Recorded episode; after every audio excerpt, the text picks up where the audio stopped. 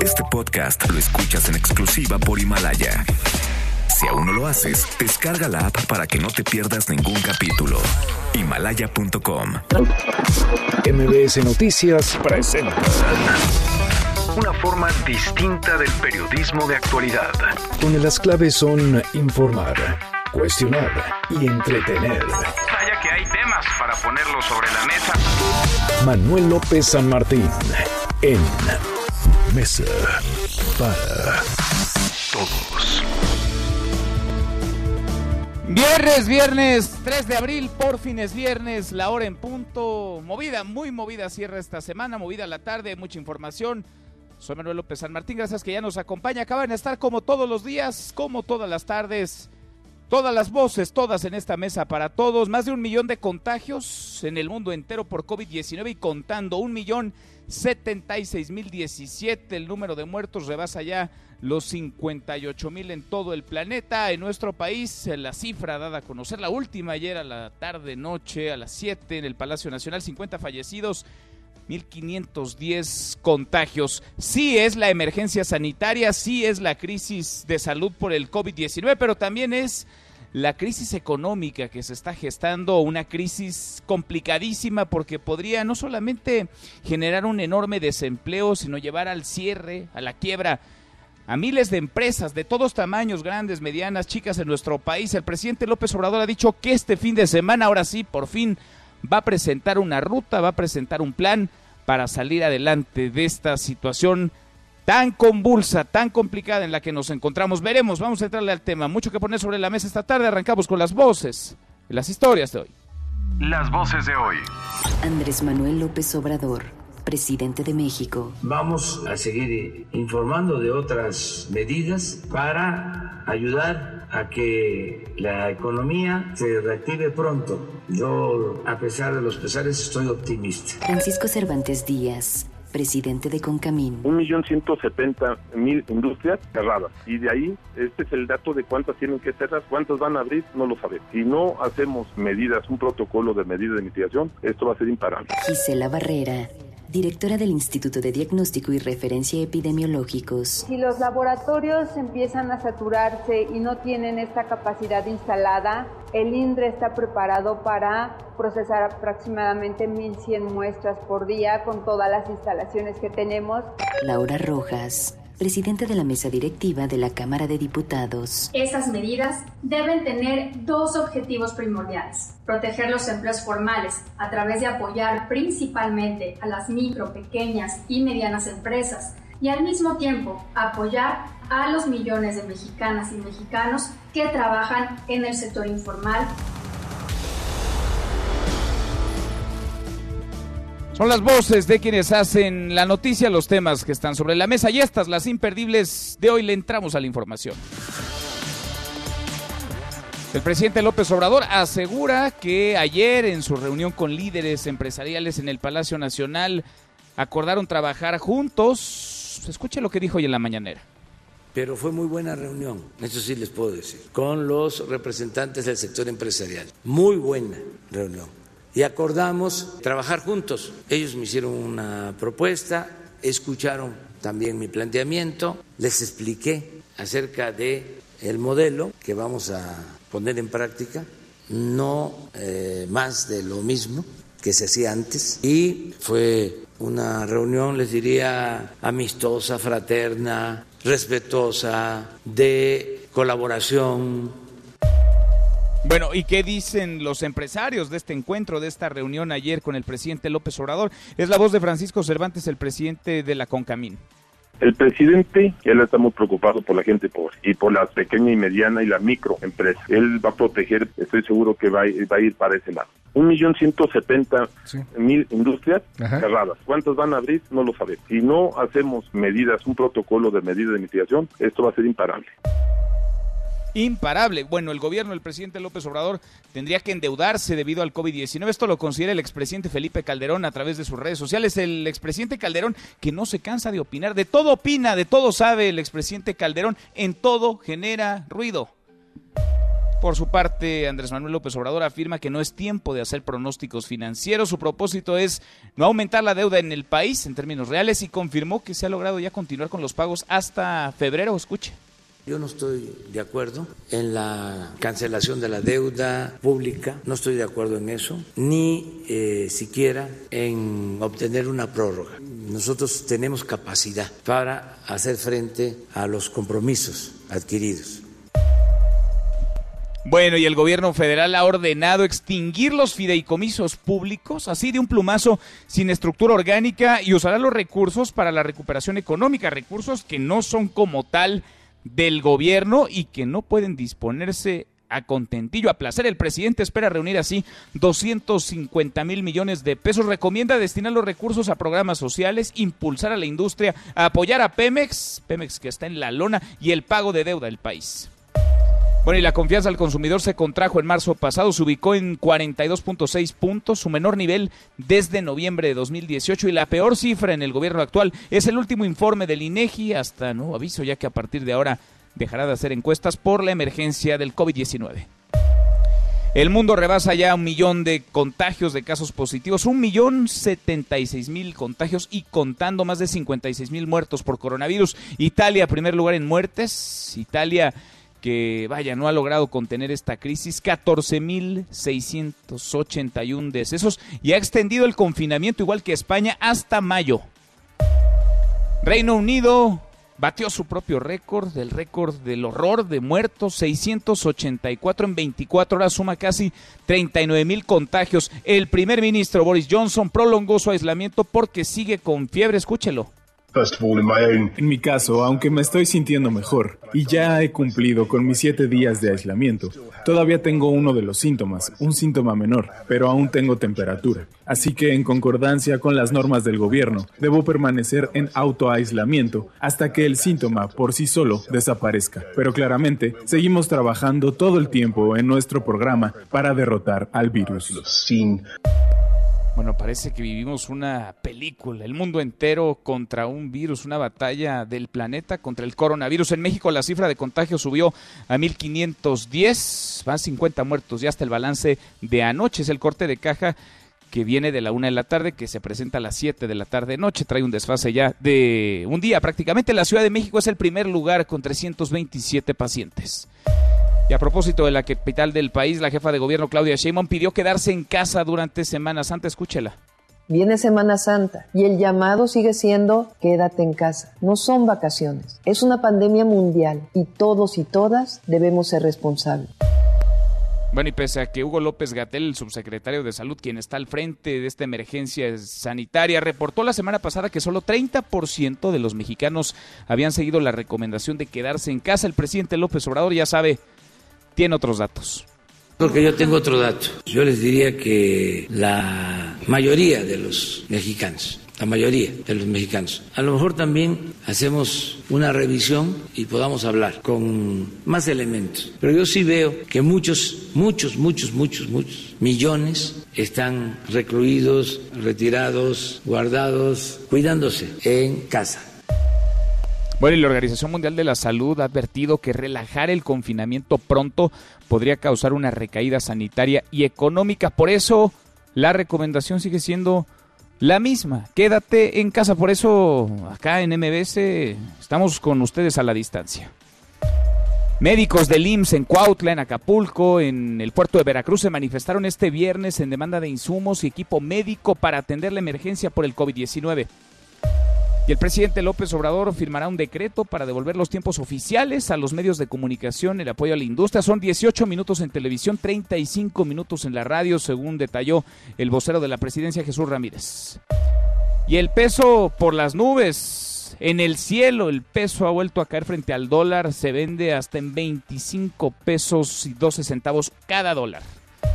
Y en la buena de hoy, porque también hay buenas, la UNAM propone juegos mentales para entrenar a los animales de compañía durante esta contingencia. Cuéntanos, Rocío, ¿cómo estás? Buen viernes, Rocío Méndez. Muy buenas tardes. Efectivamente, Manuel, gracias. Muy buenas tardes. Al aclarar que perros y gatos no se enferman ni tienen signos asociados con el coronavirus y por ello tampoco hay contagios de animales de compañía a humanos de esta severa enfermedad respiratoria, Ilenia Márquez, responsable del área de urgencias y terapia intensiva del Hospital Veterinario de Especialidades de la UNAM, aclaró que la cuarentena por la propagación del COVID-19 sí puede hacer que las mascotas se estresen y empiecen a arañar, esconderse o hasta morder, por lo que propone juegos y caricias. Podemos tener la posibilidad de reducir el estrés dándole al animal actividades físicas, juegos de habilidades mentales con ellos, pues entrenarlos, ensayar trucos con ellos, a lo mejor todavía no aprenden las órdenes de sentado, echado, quieto, podríamos esconderles alimento en juguetes y que ellos estén pasando momentos con actividad mental utilizando su olfato y todos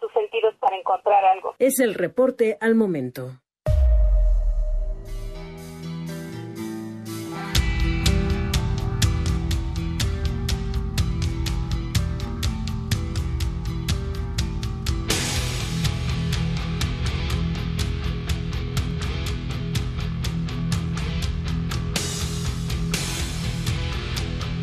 Mi querido Miyagi, qué rockero este viernes, José Luis Guzmán, como todos los días en esta mesa para todos. ¿Cómo estás, Miyagi?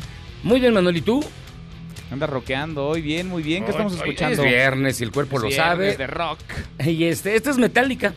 Sí. La que se llama Enter Sandman, quizás una de las más conocidas de esta banda, sacada de su álbum conocido como el álbum negro, de nombre nada más Metallica.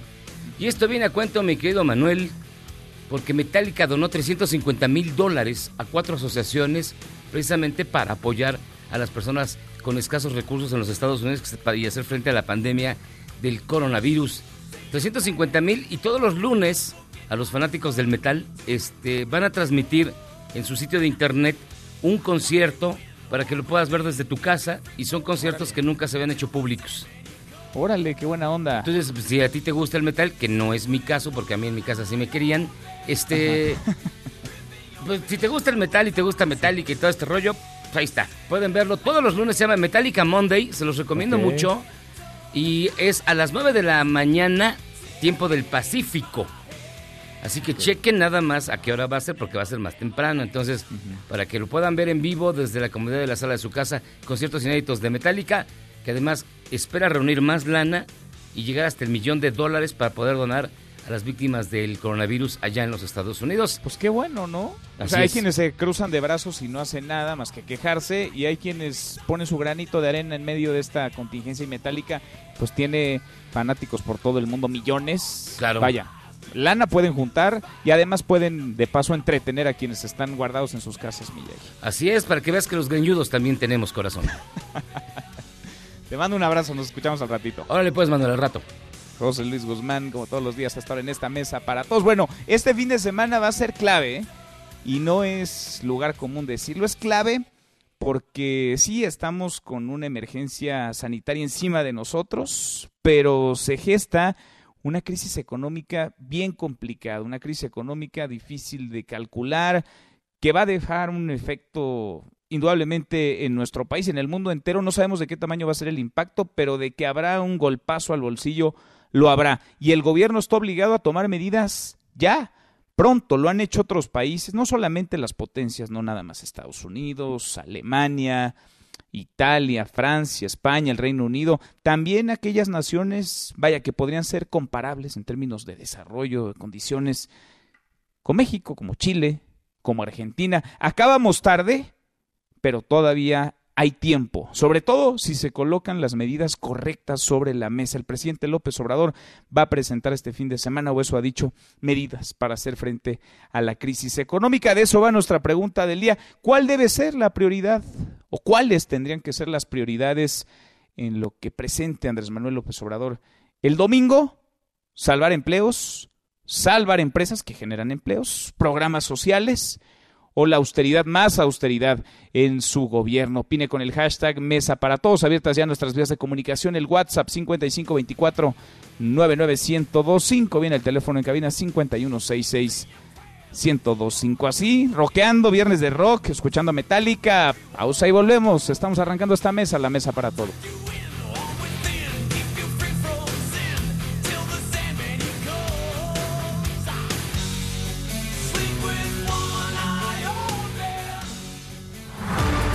Relevantes. Podrías perder tu lugar en la mesa para todos. Con Manuel López San Martín.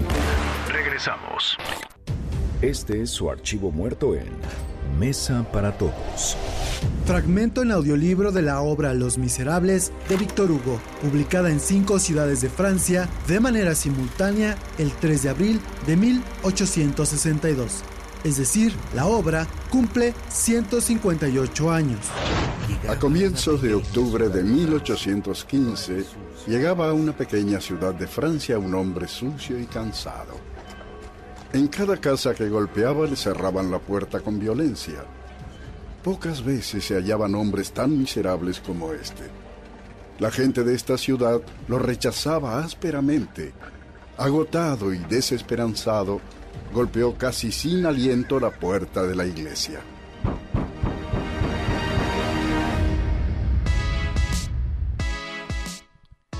Seguimos, volvemos a esta mesa, la mesa para todos. Medio mundo, literal, el 50% de los habitantes del planeta, cerca de 4 mil millones de personas, están, estamos confinados, estamos trabajando, estamos haciendo vida desde nuestras casas. Esto lo publica hoy el diario The New York Times. La mitad del planeta guardado, las calles, pues usted si se asoma desde la ventana de su casa se dará cuenta las calles semidesiertas, los negocios con las cortinas abajo. Vaya, el mundo cambia y cambiará indudablemente después de este COVID-19, no seremos los mismos. El COVID-19 no atiende a fronteras, va a afectar a todo el continente. Quiero que todos los estadounidenses estén preparados para los días difíciles que nos esperan. Van a ver algo de luz verdadera al final del túnel, pero estas semanas van a ser muy dolorosas, dos semanas muy, muy dolorosas. Están quemando un muerto en las esquinas de Tulcán y Cristóbal Colón. O sea, lo están quemando en la basura como cualquier cosa. Estamos exigiendo al gobierno nacional recoja los cadáveres que se van acumulando no solamente en las casas, sino que también están cayendo en las calles. Lo que ocurrió en Ecuador es que no se respetaron los cercos epidemiológicos. Las personas llegaron de otros países y no se aislaron. La ciudadanía que sabía que esto estaba grave fuera y que aún así anduvo por todos lados. Ya nada de rescates al estilo del periodo neoliberal.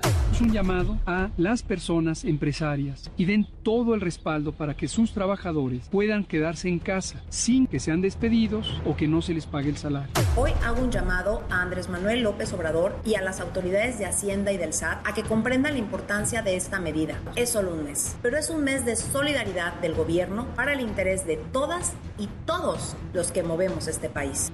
La clave para que las empresas pequeñas no entren en una etapa de mortandad y no desaparezca la mayor parte de esta es poderles garantizar la liquidez. Y ahí se necesita que entre también la banca de desarrollo que depende del Estado.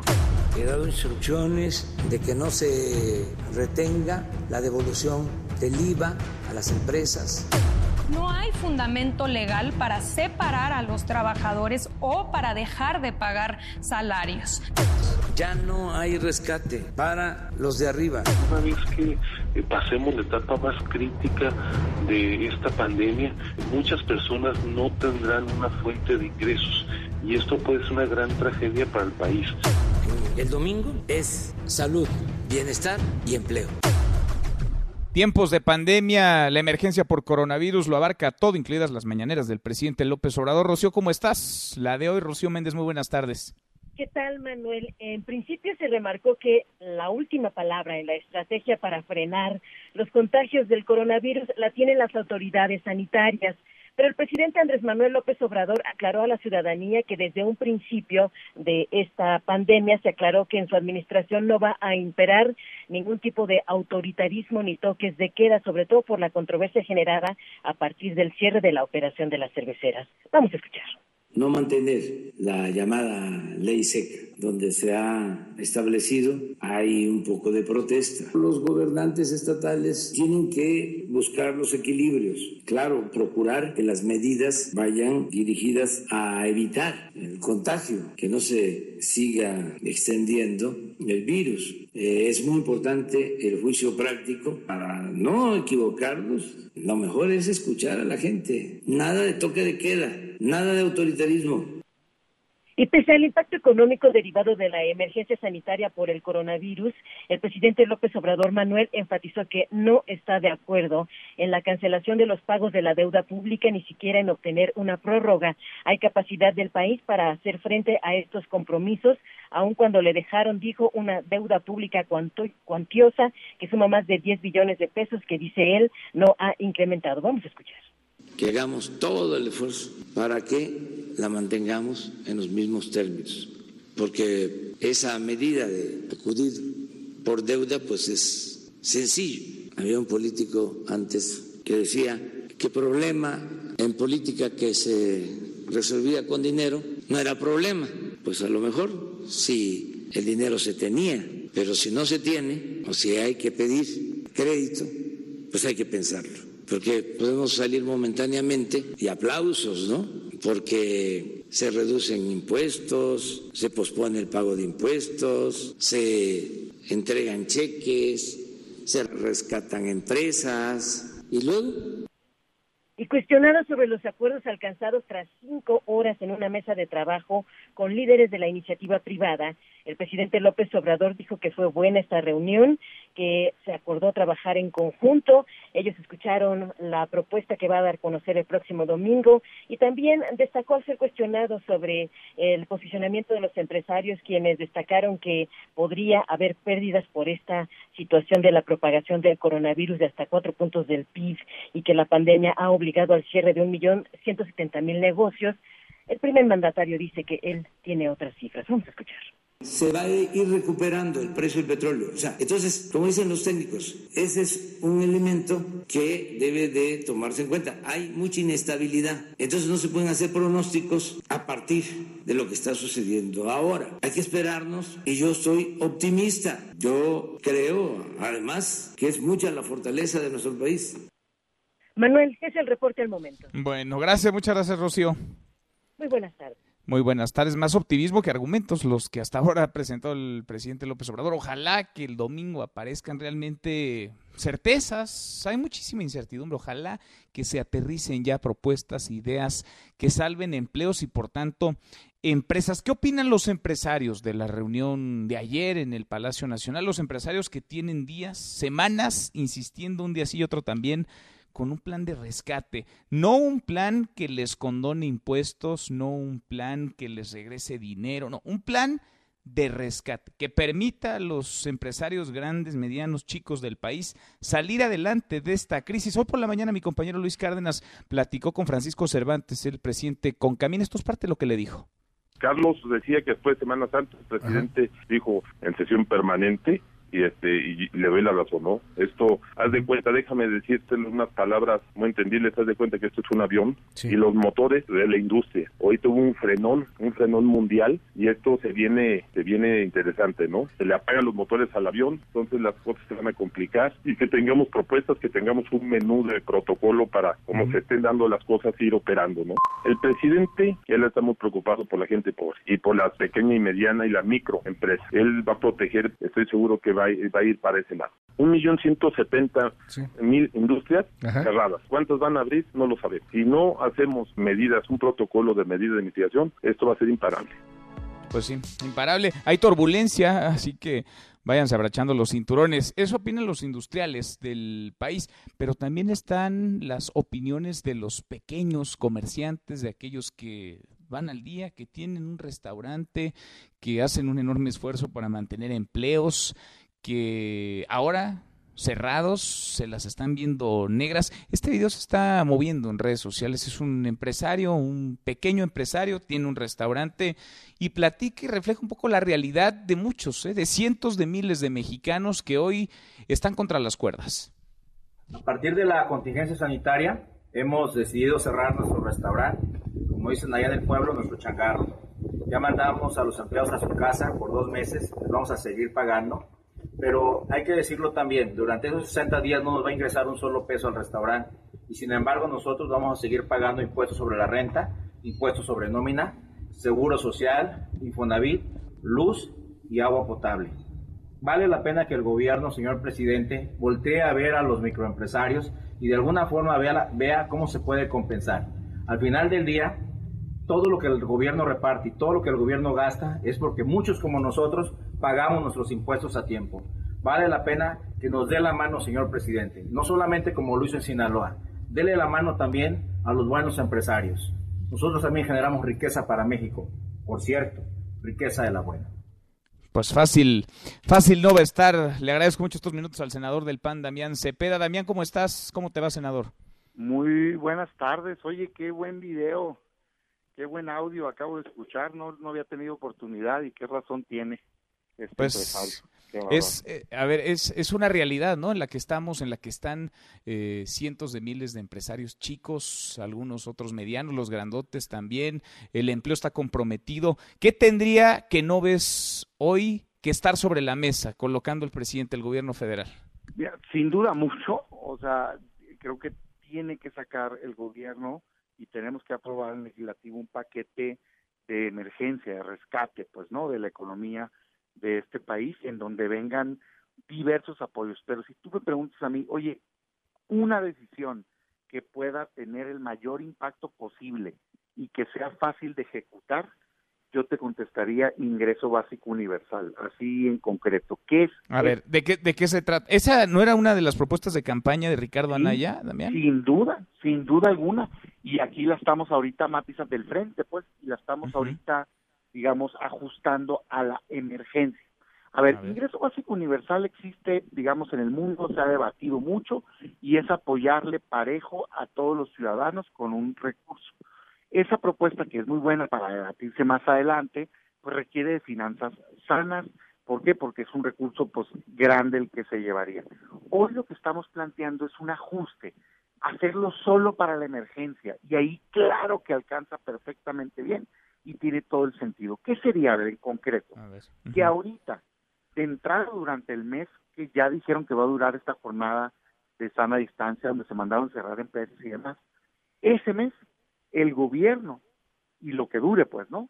Le dé directamente, le transfiera, le dé un apoyo directo de tres mil doscientos siete pesos a cada trabajador formal e informal de este país. Tres mil doscientos siete a cada trabajador. ¿Cuántos trabajadores más o menos formales e informales habría en México? Ahí te va. Hay 21 millones de personas formales, asalariados, registrados en el INSS. Entonces implicaría 60 mil millones de pesos aproximadamente para los formales. Y hay 31 millones de informales en el país, implicaría 90 mil millones. En total, 150 mil millones si es que todos llegan a estar en el caso. A ver, ¿por qué este monto y por qué te hago esta acotación? El monto es porque el CONRAL, que es el órgano que da seguimiento a las políticas de desarrollo social y que mide la pobreza en este país, ha establecido esa línea, se llama línea de bienestar, como una mínima, no es que resuelva la vida, pero es un mínimo con el cual se pueden alimentar y tener los gastos mínimos, pues, ¿no? Otra medida podría ser el salario mínimo, que ahorita ya la pusieron precisamente arriba de la línea de bienestar. Pero bueno, nosotros tomamos eso. Entonces, por eso es esto. ¿Por qué a todos los trabajadores? Porque están impactados en su vida económica. Y, explico primero los informales y después los formales. A ver, el informal. 60% de la economía es informal, 60% no tiene un patrón, o sea, trabaja afuera en informalidad. ¿Quién les va a pagar ahorita que les mandaron suspender actividades? No, pues nadie, porque más viven al día. Exacto, además de que viven al día, no hay quien les pague, o sea, no hay un patrón, pues, al que le puedas exigir el pago, no existe. Entonces, el gobierno debería de dar ese apoyo mínimo, pero también en el formal, porque algunos me dicen, oye, el formal, ¿por qué? Ahí te va. La ley federal del trabajo lo que dice, esa que se están burlando ahorita y que le están haciendo fraude con el decreto que sacó el gobierno, dice que cuando hay una emergencia como esta de salud, entra un seguro y dice, a ver, si se suspenden las labores, debe de mandarse a casa al trabajador para que proteja de salud pero le tienes que garantizar una indemnización de un salario mínimo hasta por un mes. Esta es una protección doble para el trabajador, pero también para la fuente de empleo. ¿Por qué? Porque pues se entendió bien, quien hizo esa ley federal del trabajo, que si no van a tronar a las empresas y mañana pues no van a tener dinero para pagar y no va a existir ya el trabajo. Hoy el gobierno dijo, a mí no me importa eso, yo no me voy a pegar, aunque diga eso la ley, no me importa eso. A ver, está muy bien que queramos como una voluntad que se les paguen los salarios íntegros. pero no van a poder la mayoría de las empresas, no es que no quieran, no van a poder, Pues porque en este país no todo el mundo es el empresario rico que puso de ejemplo el presidente. Sí, de hecho, sí. siete de cada diez empleos lo genera la micro, pequeña y mediana empresa y esa no puede pagar porque la cerraste, pues, si no tiene Pues ingresos, pues ¿cómo le hace? Como decía ¿Qué más, no? ¿Qué más quisieran los empresarios, todos, los grandotes, los medianos, los chiquitos, tener una bolsa ahí guardada, un colchón de dinero para poder hacer frente a estas contingencias? Pero muchos también van al día, batallan para reunir la nómina cada quincena. Está, está complicado. Ahora, me acuerdo, una de las críticas durante la campaña, este ingreso eh, básico universal, era si realmente lo necesitaban todos, es decir, si realmente tenía que ser universal. ¿Por Ahí qué tú crees, Damián, que sí tiene que ser esto universal y no Sí, sin solamente duda. algunos? Sin duda sí, pero también estaría más que dispuesto si le quieren poner un límite. Déjame explicarte por qué sin duda sí y qué han hecho otros países. Si, si vamos a suponer que ah, no, se entercaron y obligación de salario mínimo, muy bien, no van a poder pues los empresarios, ¿no? Si se apegaran a la ley federal del trabajo, a todos los vas a bajar a un salario mínimo. Entonces, este apoyo sustituiría ese salario. Apoyas al trabajador y apoyas a la empresa para que la empresa subsista. ¿Por qué? Porque va a tener que seguir pagando luz, agua, renta, créditos, todo. Y no va a tener ventas. Entonces, cuando se acabe este mes, ayudaste tu gobierno por la emergencia y esa empresa los va a poder contratar otra vez. Si, si da el caso que no gana el salario mínimo, ¿cuánto gana la gente? Ahí te van los datos. Casi el 60% de los asalariados en México ganan dos salarios mínimos o menos. Entonces, imagínate, este apoyo sería de la mitad del salario. El 73% de la gente asalariada en México gana menos de 10 mil pesos. Entonces, para ellos este apoyo sería el 30% de su salario. Entonces, empiezas a ver cómo para todos es significativo.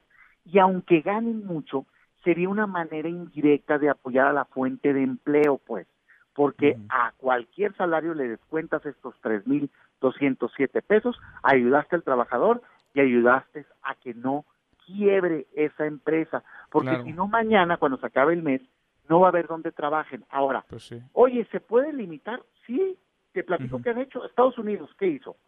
Esto, ¿eh? Lo 1.200 segme- sí, dólares, sí, nada más que lo segmentó, ¿no? Dependiendo de tu nivel de ingreso, te daba te o no te daba. le puso un tope, exacto. Dijo, si ganas menos de 75 mil dólares al año, te doy 1.200 dólares. Bueno, se puede hacer eso. Sigue siendo universal porque es todos los que estén en esa condición. Y además te doy tanto, te doy tanto por un hijo, por ejemplo, que tengas, te puedo dar un apoyo adicional. De hecho, le sumó Estados Unidos 500 dólares por los hijos. ¿Qué hizo Canadá? 500 dólares a todo el que esté impactado negativamente por la crisis a la semana, ¿eh? Y además se está haciendo cargo del 75% del salario de las personas. ¿Qué hizo eso Canadá? ¿Qué hizo Alemania? 60% del salario de toda persona que haya sido mandada a su casa por la suspensión de trabajo. Es el caso de aquí, ¿eh? o sea, sí, suspendieron, te mandaron a tu casa o este, que estás haciendo home office o que te iba a recortar la empresa. Pues con tal de que no te recorte, Alemania se está haciendo cargo del 60% del salario. Sí, porque, porque el discurso del presidente va en el sentido de salvar los empleos. Y qué bueno, nada más que para salvar los empleos, pues hay que salvar a los empresarios y las empresas. Claro, entonces lo que te quiero decir es que claro que estaríamos abiertos a poner, oye, hasta aquí, hasta acá, pero la, la idea está puesta en la mesa.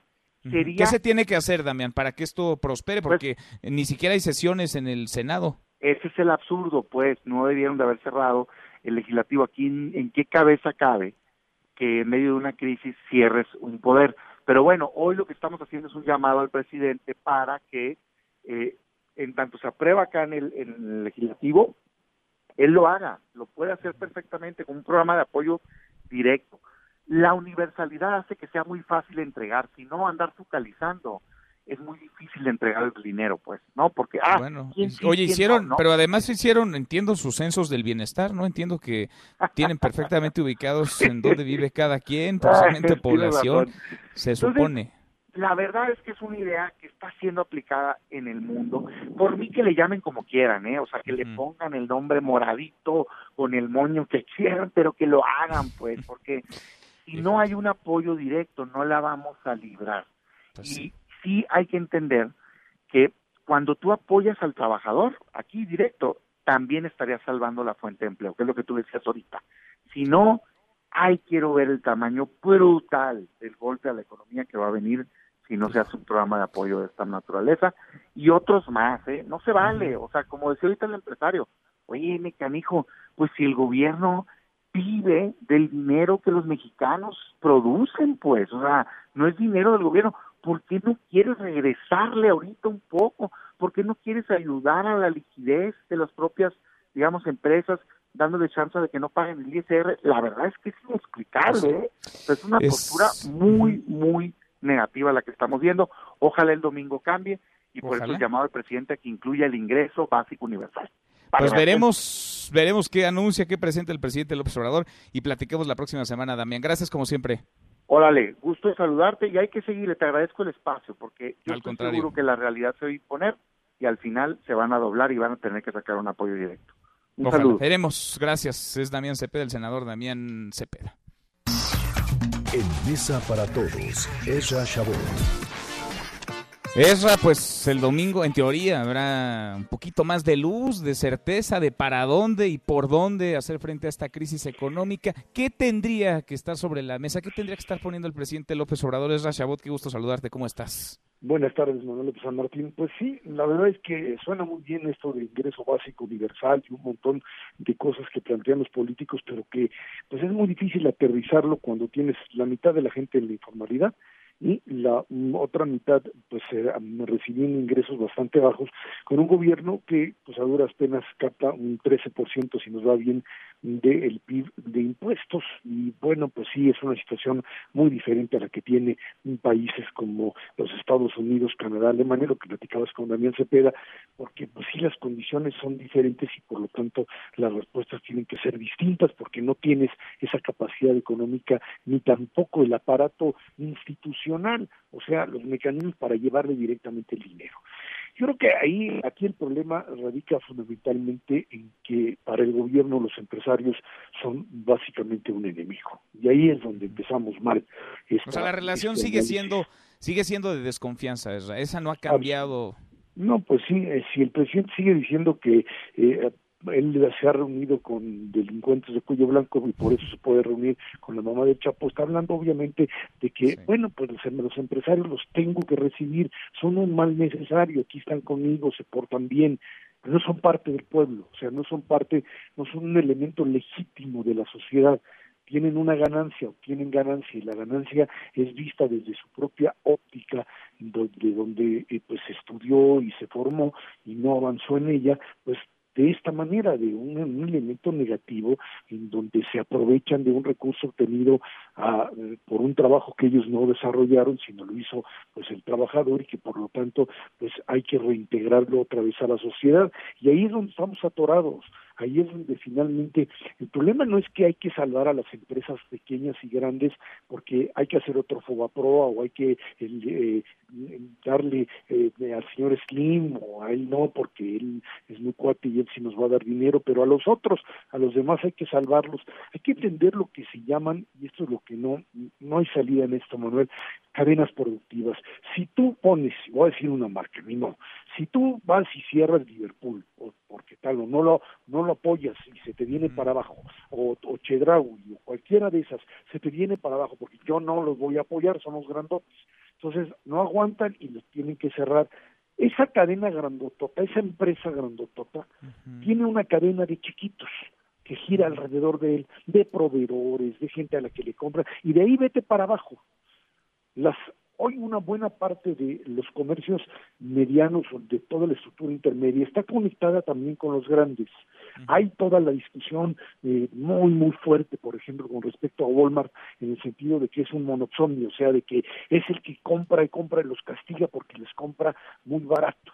Bueno, es parte del... ¿Qué pasa si se te cae Walmart?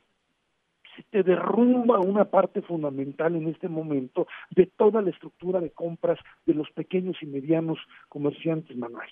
Entonces, aquí no estamos jugando a andar salvando empresas para que los dueños de estas grandotas que te he dicho, pues puedan subsistir, sino para que toda la estructura irregular como quieras, eh, eh, desigual como tal, pero que es con lo que contamos ahorita, pueda sobrevivir Si tú le vas a repartir un millón de créditos de entre 10 mil y 25 mil pesos a microempresas, a los propios informales y la banca de desarrollo, que es lo que te va a aparecer el domingo, les va a soltar dinero, la finza, el Banco del Bienestar les va a dar liquidez, pues no te va a alcanzar, no, te va a alcanzar para la magnitud de la crisis, Manuel.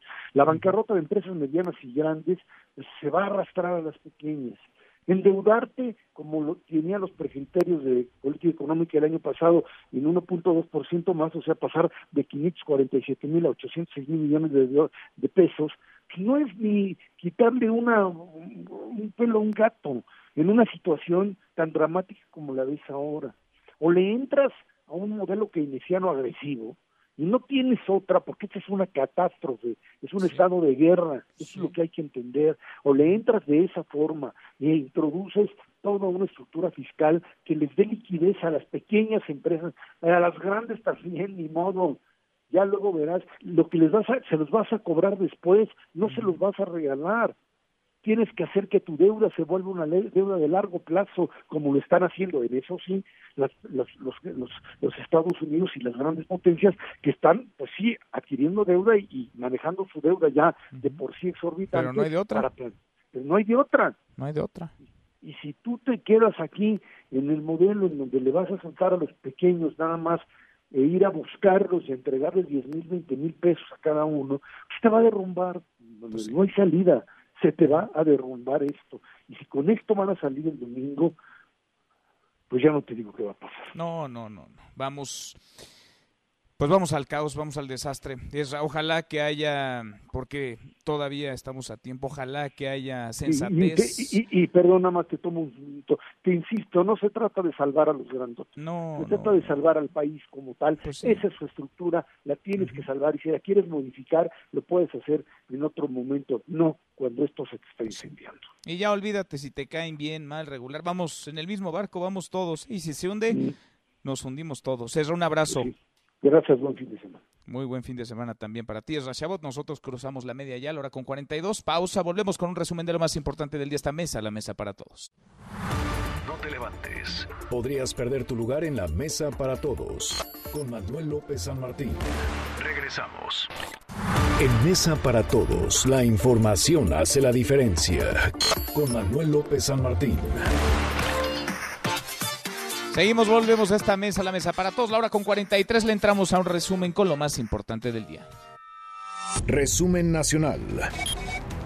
Bueno, estamos en medio de una emergencia, de una contingencia por el COVID-19. Hace unos momentos el gobernador de Durango, José Rosas Aispuro, ha reportado tres muertos más por el coronavirus, aunque inicialmente habían sido valorados erróneamente con neumonía atípica. El estado lleva cuatro víctimas mortales ya.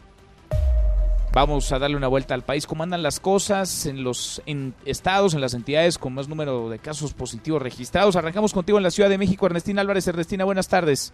Manuel, buenas tardes para ti, para el auditorio. Te informo que la Ciudad de México concentra el 21% de los contagios de COVID-19 del país, con 327 casos confirmados. De acuerdo con el reporte oficial de la Secretaría de Salud, en las últimas 24 horas se registraron 5 muertes por coronavirus, con lo que ya suman 13 y se confirmaron 31 nuevos casos de infectados. Todos fueron transmitidos por un contacto que viajó al extranjero, con lo que incrementa el contagio comunitario. De los 327 infectados por coronavirus en esta capital, 213 son hombres y 114 mujeres que van desde bebés menores de un año hasta los 80 años de edad. En la capital analizan a 757 sospechosos de COVID-19 que son sometidos a pruebas de laboratorio. La jefa de gobierno, Claudia Sheinbaum, llamó a los capitalinos a permanecer en sus casas durante esta emergencia sanitaria porque se trata de un confinamiento para evitar más contagios y no son vacaciones. Hasta aquí el reporte. Gracias, muchas gracias Ernestina. Bueno, el gobierno de la Ciudad de México, por cierto, ordenó a partir de hoy hasta el 30 de abril, cuando menos, el cierre de locales comerciales y módulos ubicados dentro de las estaciones del sistema de transporte colectivo Metro. Bueno, y de la Ciudad de México al Estado de México, platícanos Juan Gabriel, Juan Gabriel González, buenas tardes, ¿cómo van las cosas?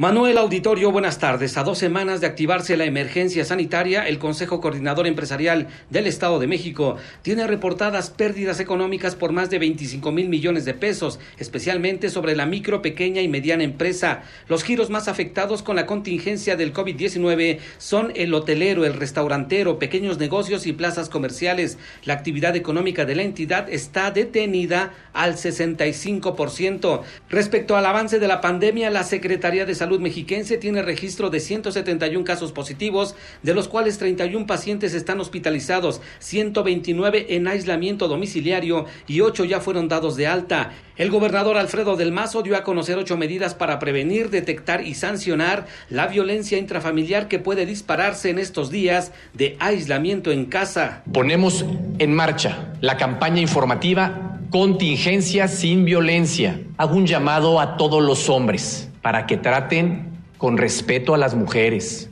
Es la información, continuamos en Mesa para Todos. Gracias, muchas gracias Juan Gabriel del Estado de México a Jalisco, Fátima Aguilar, Fátima, lo último, platícanos, buenas tardes. Buenas tardes, Manuel. Saludos a ti y al auditorio. Pues comentarles que en Jalisco la pandemia por el COVID-19 acumula 104 pacientes confirmados y ha cobrado la vida de cuatro personas. La última, un hombre de 42 años en Puerto Vallarta que se encontraba internado en un hospital del IMSS. Además, siete personas han requerido hospitalización y se analizan 638 casos. Las repercusiones económicas por esta contingencia también ya se han comenzado a resentir en la entidad. Sectores como el restaurantero y de comercio reportan pérdidas del 80 y el 60% respectivamente. De acuerdo con el líder restaurantero en Jalisco, Aldo de Anda García, de los 19.050 establecimientos en el área metropolitana de Guadalajara, el 15% decidió cerrar porque le implicaba pérdidas de hasta 80% y el resto opera sin ganancias. Desde el pasado 18 de marzo el gremio se propuso aguantar un mes estas medidas. Después de eso esperan un panorama mucho más complicado restaurantes que nos reportan bajas en sus ventas por arriba del 60, 80%. El gremio está haciendo lo posible por tratar de contener con esta dinámica alrededor de un mes. Creo que es lo que va, va a poder pasar. Pasando un mes ya se va a empezar a, complicar. Ahí tendremos que ver qué posibles consecuencias, pero seguramente estaremos hablando de pérdidas o de posibles pérdidas de empleos y también de cierre de negocios en el sector comercial, una encuesta de la Cámara de Comercio de Guadalajara reveló que el 9% de las empresas ya hicieron recorte de personal y otro 51% lo está considerando, mientras que otro 19% se ha planteado cerrar su empresa. El gobierno estatal tiene contemplada una bolsa de 400 millones de pesos para apoyar a micro y pequeñas empresas. Hasta aquí el reporte desde Jalisco. Continuamos en Mesa para Todos. Gracias, Fátima. Muy buenas tardes. Y de Jalisco a Nuevo León. En Nuevo León, por cierto, a partir de hoy se para la producción y la distribución de cerveza. Giselle Cantú. Giselle, buenas tardes. Cuéntanos. Hola, ¿qué tal? Muy buenas tardes. Manuel, te informo que el gobierno de Nuevo León ha anunciado una serie de apoyos y medidas para atender las necesidades y efectos que han surgido durante la contingencia por el COVID-19. En coordinación con la iniciativa privada, las autoridades estatales presentaron un programa de apoyo alimenticio a personas en situación vulnerable durante cuatro semanas, el cual beneficiará alrededor de 100.000 familias. Escuchamos al gobernador Jaime Rodríguez Calderón. He pedido la colaboración de los alcaldes, todos ellos están sumados a no duplicar. Creo que la idea es que los recursos de uno y de otro y de ellos los vamos haciendo para poder resistir si llegara a incrementarse los días de esta emergencia. Entonces pretendemos que nadie se quede sin la ayuda. Respecto al sector empresarial, la Secretaría de Finanzas y Tesorería de la entidad anunció que exentarán del impuesto sobre la nómina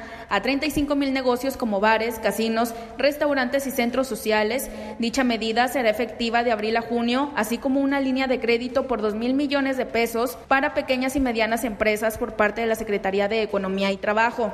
A solicitud del Ejecutivo, el Congreso del Estado aprobó un decreto que permite la creación de un fondo de casi mil millones de pesos para emprender las acciones del combate a la contingencia. Hasta el momento, Nuevo León suma 125 casos positivos de COVID-19, de los cuales 84 fueron confirmados por el INDRE y 41 por laboratorios y hospitales privados. Continuamos en Mesa para Todos. Gracias, muchas gracias Giselle. Bueno, y difícilmente se podría poner más complicado el cóctel que tenemos como país. Es el COVID-19 y la crisis sanitaria, es la crisis económica y también es la violencia, lo decíamos ya esta semana, la violencia, el crimen no se detuvieron pese al COVID-19 y la crisis económica. Marzo ha quedado como el mes más violento en lo que va del año, uno de los más sangrientos en los últimos años. Incluso el presidente López Obrador hoy habló del tema en la mañanera, esto dijo. Seguimos bajando en general en el trimestre, pero no como quisiéramos. Y se pensaría ¿no? que en marzo, a finales, cuando ya estaba más extendido lo del coronavirus, pues este, íbamos a tener una disminución considerable. Desgraciadamente no sucedió así. Y mire, conforme peor se ponga la situación económica, peor se pondrá también la violencia. Hasta aquí el resumen con lo más importante del día. Pausa y volvemos. Hay más en esta mesa, la mesa para todos. Información para el nuevo milenio. Mesa para todos con Manuel López San Martín. Regresamos. Más información y análisis en Mesa para todos con Manuel López San Martín. Los numeritos del día. Citlali Sáenz, Citlali, qué gusto saludarte, ¿cómo estás? Muy bien, Manuel, buenas tardes a ti, buenas tardes también a nuestros amigos del auditorio. Pues en esta última jornada de la semana están perdiendo los principales indicadores. El Dow Jones Industrial muestra una baja de 1.81%, el indicador que agrupa las empresas tecnológicas, el Nasdaq, también está bajo 2.05% y pierde el S&P BMW de la Bolsa Mexicana de Valores 1.64%, se ubica en 33.045.78 unidades. En el mercado cambiario, el dólar en ventanilla bancaria se compra en 24 pesos con 23 centavos, se vende en 25 pesos con 21, ya arriba de las 25 unidades. El euro se compra en 26 pesos con 85, se vende en 26 pesos con 88 centavos. Manuel, mi reporte al auditorio. Gracias, muchas gracias, Tlali. Buen viernes, buen fin de semana. Igualmente, buen fin de semana para ti. Gracias. La Gran Semana de HSBC presenta. La Gran Semana HSBC es el mejor momento para comprar con tu tarjeta de crédito HSBC. Disfruta de grandes ofertas del 27 de marzo al 5 de abril de 2020. Conócelas en www.hsbc.com.mx diagonal promociones. Consulta requisitos, términos, condiciones de contratación y comisiones en www.hsbc.com.mx diagonal tarjetas. Economía y finanzas con Eduardo Torreblanca. Lalo, qué gusto saludarte, ¿cómo estás? Igualmente, gusto saludarte, Manuel, gusto saludar al público, buenas tardes. Bueno, ya decir que el panorama económico se ve difícil, ya. pues ya, Ya, es lugar común, ¿no? Eso ya, ya lo sabemos, lo hemos platicado hasta el cansancio, Lalo. Ya la cosa está en ver quiénes están perdiendo más, quiénes pueden ser las grandes perdedoras durante esta pandemia. Y espero que no resulten las micro, pequeñas y medianas empresas que regularmente poco se distinguen en el horizonte eh, y mucho aportan no solamente a la economía en México, sino al grueso de la economía mundial. Eh, pocas personas tienen en la mente un dato que te voy a compartir, no es la primera vez que lo hacemos, que me parece fundamental para entender la importancia estratégica de estas empresas. En el país hay números gruesos, 4.150.000 empresas formales, unidades económicas formales.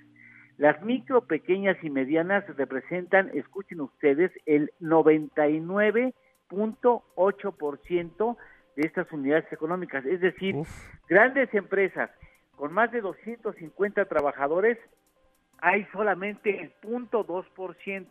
0.2%. Ahora, esto no es solamente en México, ¿eh? incluso en China, más del 93% de las empresas formalmente establecidas son de pequeño tamaño y también funciona así en Estados Unidos y también funciona así en Alemania y en España, en Italia, en Canadá, en donde usted le quiere, en Corea.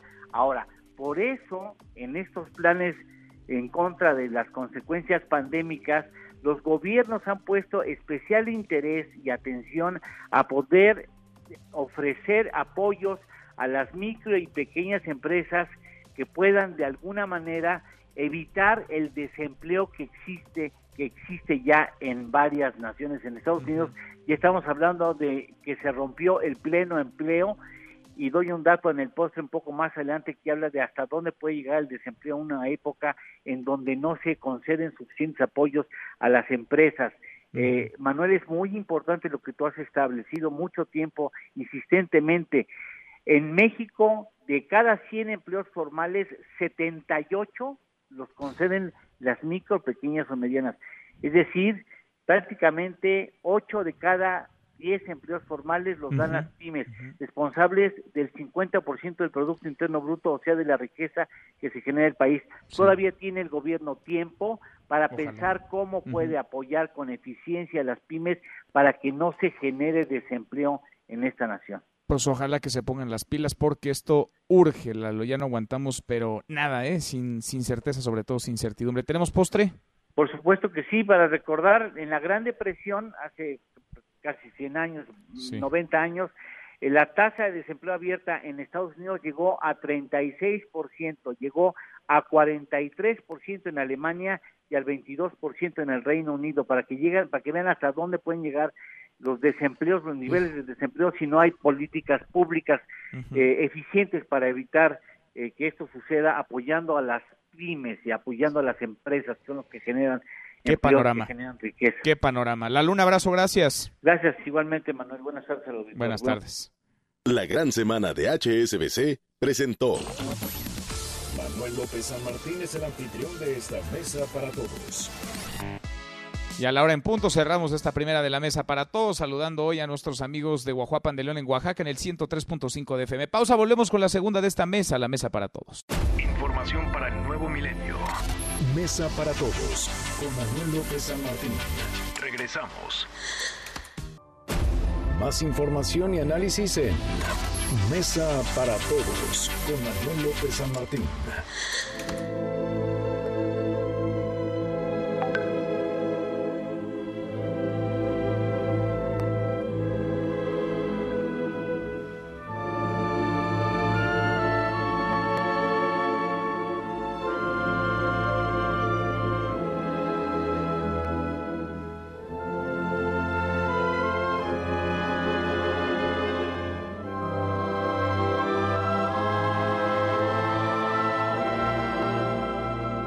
La hora con cinco minutos. Gracias que nos acompañe en esta segunda de la mesa para todos. Soy Manuel López San Martín. Viernes.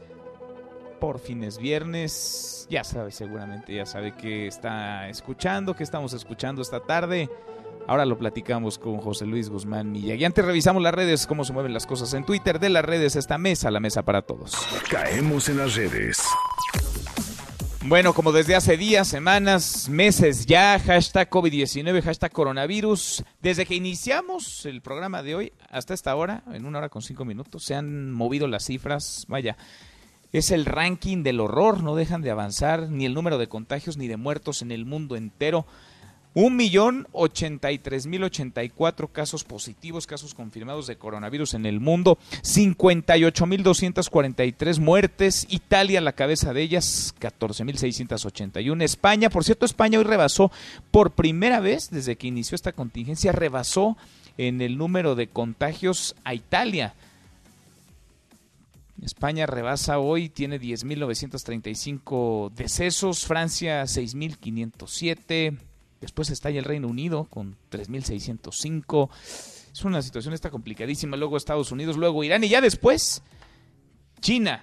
Vaya números estos, los del coronavirus, los del COVID-19. En nuestro país, pues eh, los datos se mantienen. El último corte es el de ayer a las 7 de la tarde noche, que a su vez viene de ayer a la 1 de la tarde. 50 fallecidos, 1510. Y por si algo nos hiciera falta, pues la complicación económica, que ahí está. Y ahí sigue. La CEPAL prevé una caída del 6% en el Producto Interno Bruto del país. Es su estimación, aunque el presidente tenga otros datos. Eso dice la CEPAL. El Banco of America pronostica una caída del 8%. El Banco de México casi del 4%. Un escenario bien complicado este que tenemos frente a nosotros. El presidente López Obrador, por cierto, ha dicho que anunciará el domingo medidas sanitarias medidas para el bienestar y medidas económicas para salir del hoyo en el que estamos como planeta, pero México no es ajeno a la realidad que está viviendo el mundo entero. Hashtag cerveza. A ver, ni cervezas ni cigarros. En esta cuarentena, en esta contingencia, de por sí es complicada para algunos. Ahora ni se lo platico. Heineken y Grupo Modelo van a suspender la producción y la distribución de sus productos a partir de ya, desde hoy, por no ser una actividad esencial. Lo mismo hará Lucky Strike, una cigarrera, está aplicando la misma medida porque, en efecto, ninguno de estos rubros, ni la venta de alcohol, ni la venta de tabaco, son actividades esenciales, son actividades prioritarias. Y a propósito y ligadito, hashtag ley seca. Hay ley seca en varios estados del país ya. Hay multas también.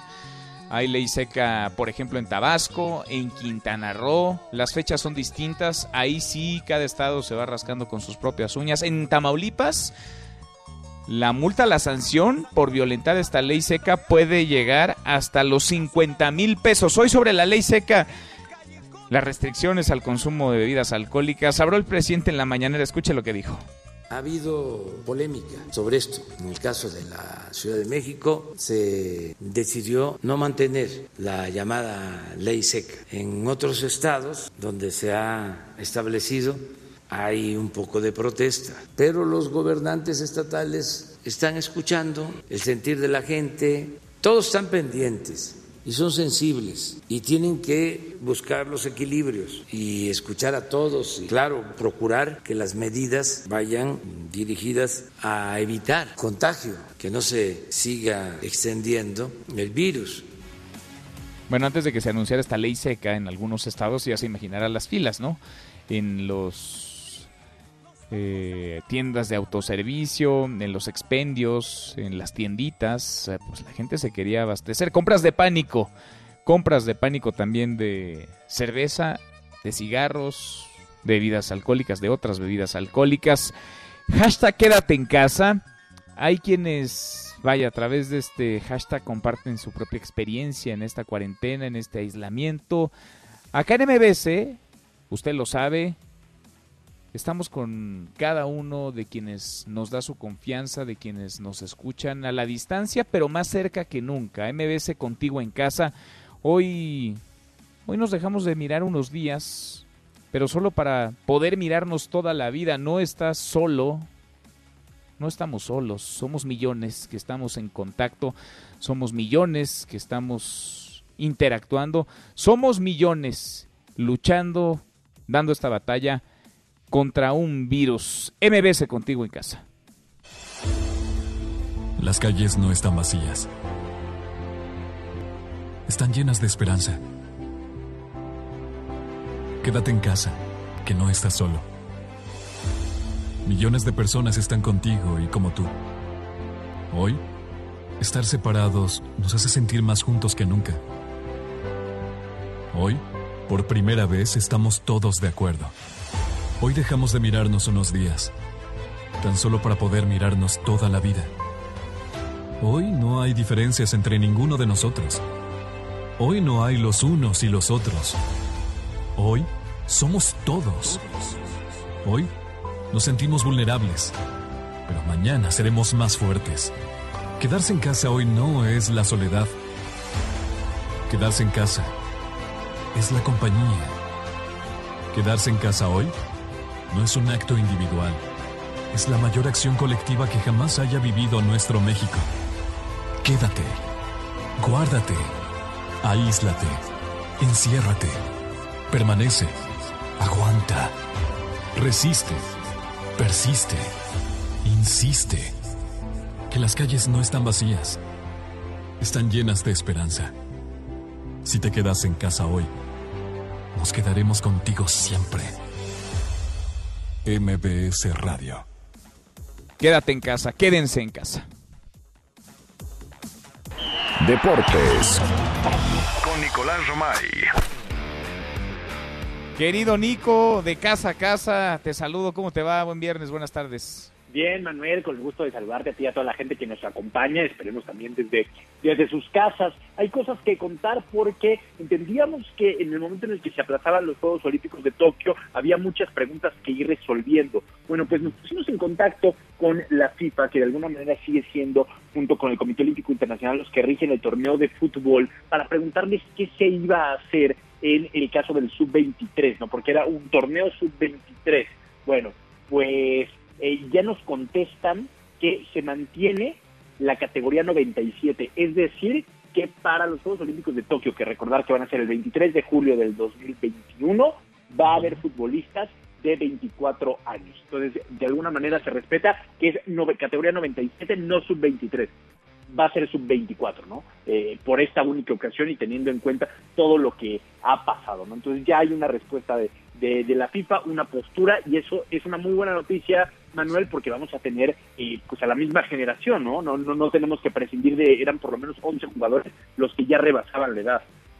No, y que se han preparado, ¿no? O sea, que tienen eso en la cabeza, ese calendario, que así van tomando decisiones. Era muy injusto, ¿no? Que por una contingencia ajena a ellos, pues se quedaran ahí en el camino, Nico. Totalmente, ¿no? Totalmente, porque iban a perder por una, una situación que está fuera de las manos de cualquiera eh, el poder estar, ¿no? En unos Juegos Olímpicos. Y también eh, habla la FIFA de que se van a posponer los partidos internacionales que se jugarían en junio del 2020, así como el Mundial Femenil sub-20 y sub-17. Eh, van a buscar reagendar el calendario, ¿no? Yo creo que la FIFA, como cualquier otra organización, pues está en esas, ¿no? En la de buscar reagendar calendarios. Pues sí. Pues sí. Oye, veo que toman decisiones drásticas ya algunos, ¿no? Hay quienes están todavía con la duda, con la incertidumbre, calculando, algunos más optimistas que otros, pero en la Premier League están tomando decisiones más radicales. Pues la Premier League por lo menos ya fijó una postura mediante un comunicado muy sensato, en donde de nueva fuente son muy enfáticos, en donde dicen, vamos a jugar cuando los expertos en salud y el gobierno nos digan que se puede jugar. O sea, nosotros no vamos a jugarle al valiente. Cuando nos digan que todo está bien, lo vamos a hacer. Punto. Entonces, no vamos a pensar ahorita en terminar el torneo, ni en ver fechas alternativas, ni en ver cuándo, cómo, nada. Eso no es importante ahorita. Lo importante ahorita es la salud, la seguridad de la gente. Así que no solamente dan este anuncio, sino que también dicen, oye, ponernos a disposición de todas nuestras categorías inferiores 125 millones de, libras y también vamos a buscar ayudar con estos donativos. Eh, hay muchas partes del mundo, Manuel, ya los estadios empiezan a fungir como centros de acopio, ¿no? Para organizar tapabocas, material sanitario. Entonces, el fútbol de alguna manera va a empezar a, a colaborar de esa manera. Pues qué bueno, ¿eh? Que pongan el ejemplo. Ahora el Reino Unido pues ha tenido un crecimiento exponencial en el, en el número de casos. Es el 1, 2, 3, el cuarto país ya con más casos eh, con más decesos en el, en el mundo. Eh, uno, dos, tres, cuatro, cinco, seis, siete. El ocho en más casos, pero el cuarto con más decesos. Vaya, es preocupante, muy delicado lo que está pasando allá. Para no ir más lejos, Boris Johnson, el primer ministro, está guardado en su casa. Tiene síntomas todavía, tiene fiebre y dio positivo para coronavirus. Así que, vaya, hay que entender así, pero pues sí, el mundo del deporte tiene que ir poniendo el ejemplo, Nico. Totalmente, totalmente de acuerdo, Manuel, y bueno, pues ya lo hace, ya lo hace Inglaterra. Qué bueno, qué bueno. Nico, en un ratito más, desde sus respectivas casas, los escuchamos. Los vamos a esperar en Marca Claro por MBS Radio, 3 de la tarde en esta misma estación y en todas nuestras plataformas, cada uno de nosotros desde nuestra casa. Abrazo, Nico. Igualmente, saludos. Nicolás Romay con los deportes. Pausa antes, una vuelta por el mundo de la mano de mi tocayo Manuel Marín y volvemos. Hay más en esta mesa, la mesa para todos. Internacional. En tan solo un mes, más de 700.000 estadounidenses perdieron sus empleos debido al confinamiento por el coronavirus, por lo que la tasa de desempleo llegó al 4.4% de la fuerza laboral activa. De acuerdo con estimaciones del Bank of America, se espera que la tasa de desempleo llegue hasta el 15%. Alemania rompió la barrera de los mil fallecidos por el COVID-19 y el gobierno del país europeo reconoció que tal vez no está contando bien el número de decesos. Es la voz del jefe nacional de la Agencia de Control de Enfermedades de Alemania, Lothar Wieler. No podemos decir con seguridad si el sistema de salud está o no sobrecargado, pero estamos haciendo todo lo posible para salvar el mayor número de vidas y la estrategia aguanta, sigue siendo la correcta. No te levantes. Podrías perder tu lugar en la mesa para todos. Con Manuel López San Martín. Regresamos. En Mesa para Todos, la información hace la diferencia. Con Manuel López San Martín. Seguimos, volvemos a esta mesa, la mesa para todos. En estas últimas semanas hemos escuchado relatos, testimonios de mexicanos que se quedaron varados, lejos, muy lejos de casa. Son más de ocho mil los que han sido retornados a nuestro país. Lo mismo hemos platicado con quienes estaban estacionados sin mucha certidumbre en Perú, en Colombia, vaya hasta en la India.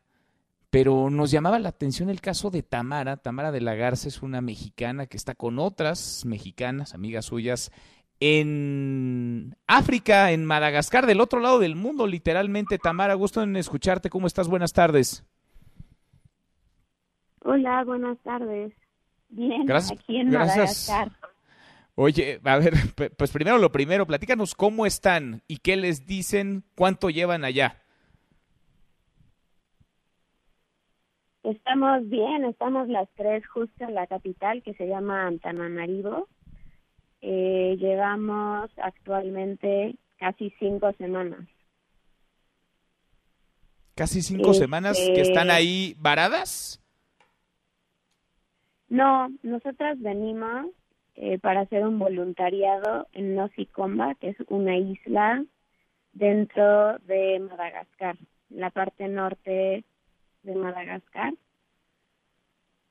Eh, nuestro ideal era venirnos por seis semanas. Al final pues, nos quedamos cinco. Nos estamos regresando una semana antes, pero fue porque cerraron las fronteras. Ok, Entonces, están cerradas, están cerradas las fronteras por- ahí.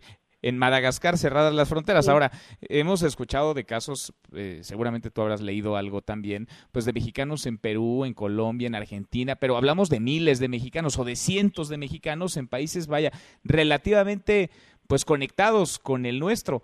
Salir, entrar de Madagascar no debe ser sencillo, para nada sencillo en estos momentos. Sí, no, de hecho cancelaron los los aviones desde el 19 de marzo, no hay ni entrada ni salida a Madagascar y los pocos que pueden salir y entrar son vuelos mandados por la Embajada de Francia mediante Air France. Justo es uno de los vuelos en el que vamos a salir el 4 de abril, eh, eh, uno de estos vuelos mandados por la Embajada de Francia.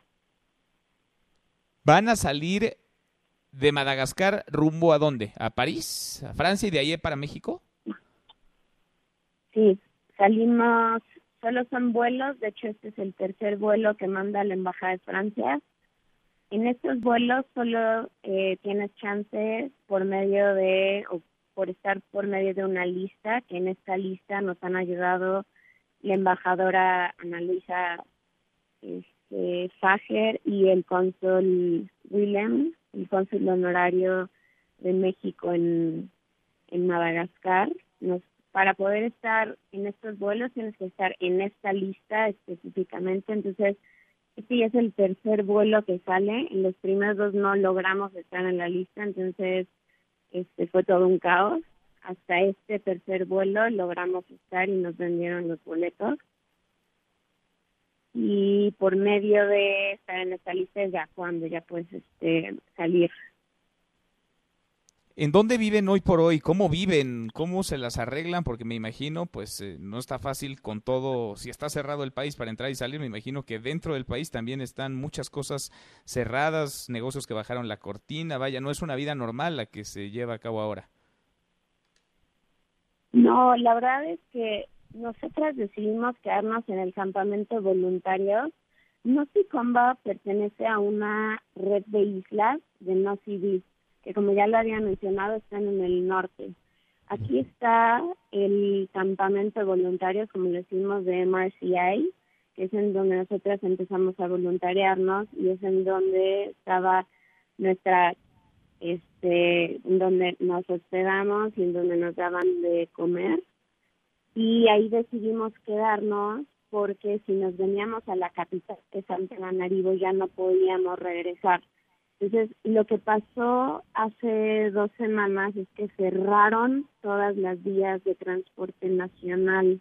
Entonces, ya no podíamos tomar vuelos domésticos ni tampoco eh, transporte local y eso hacía que llegar justo a la, a la capital más difícil. Entonces lo que tuvimos que hacer para lograr llegar ahorita a Tana, como le dice localmente a Antananarivo, es eh, pedir un permiso que nos tomó casi un día, tuvimos que ir al hospital a que nos checaran y de ahí este a la a- ATT, que es como la agencia de transportes locales, este, con el agente distrital a que nos dieran un permiso en donde nos daban eh, chance de llegar a la capital.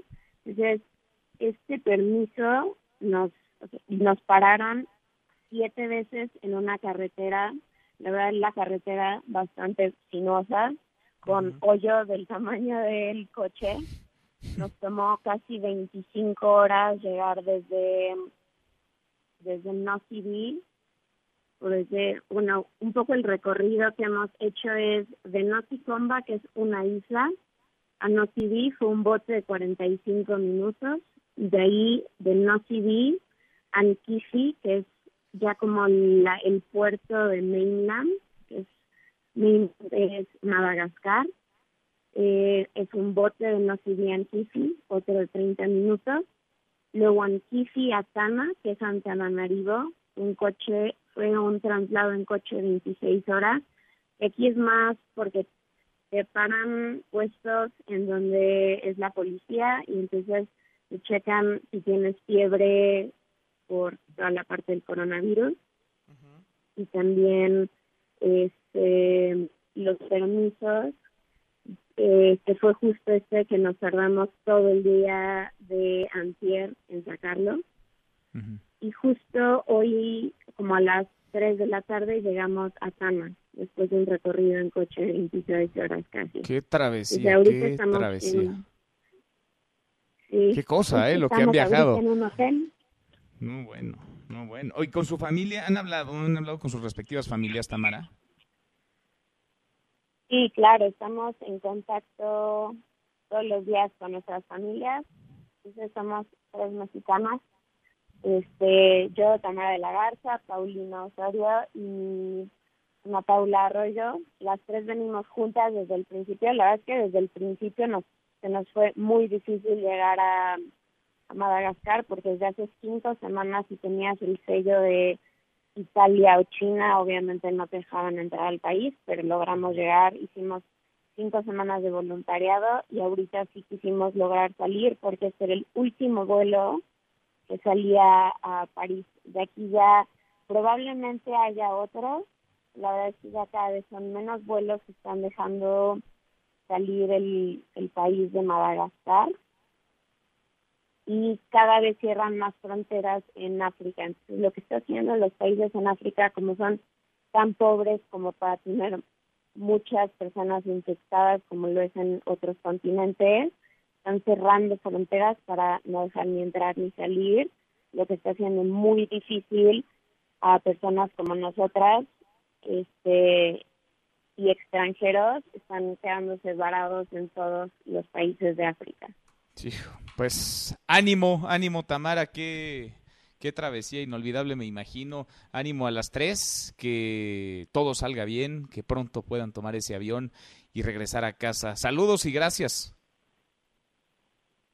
Sí, sí, falta todavía el vuelo de París. La verdad es que ahí muchísimas gracias a la embajadora Ana Luisa Fajer, como ya habíamos dicho, y al cónsul honorario, que ellos, yo creo que hemos hablado con ellos más que con nuestra familia, porque nos han ayudado día tras día.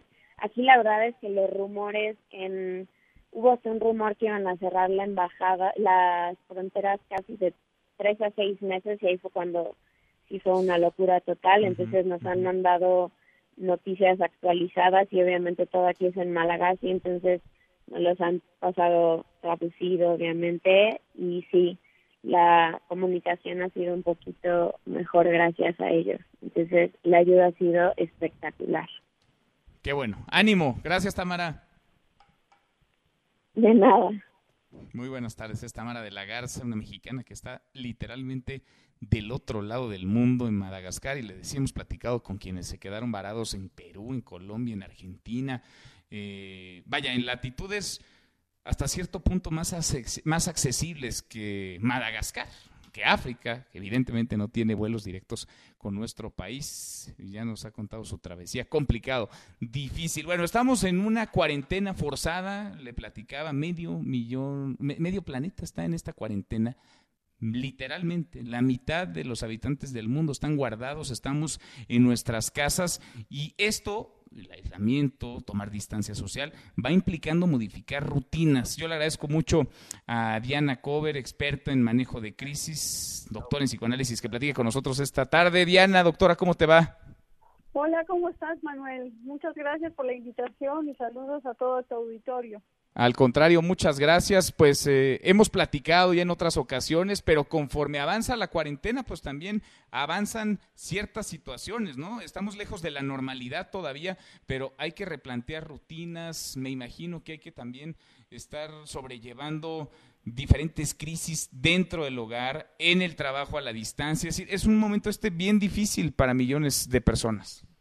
Mira, antes que nada me uno a tu mensaje tan generoso que escuché sobre cómo agradeciste a los que están al servicio de la comunidad y creo que no este, te felicito por ello porque de veras les debemos mucho a muchas personas. Gracias, y yo creo que eso es al principio en principio uno de los sentimientos que tenemos que tener muy muy presentes no el mexicano de naturaleza tiene un fuerte una fuerte propensión tendencia a la amabilidad y a la generosidad y, y, eso es una, una de las reflexiones que podríamos tener uh, para empezar, ¿no? Que la, la, la, la, situación está difícil, nuestro sentido de tiempo está distorsionado, ¿no? Sentimos que todo es abrumador, pues acabas de hablar con tres chicas que están ahí varadas en, en, en Madagascar, ¿no?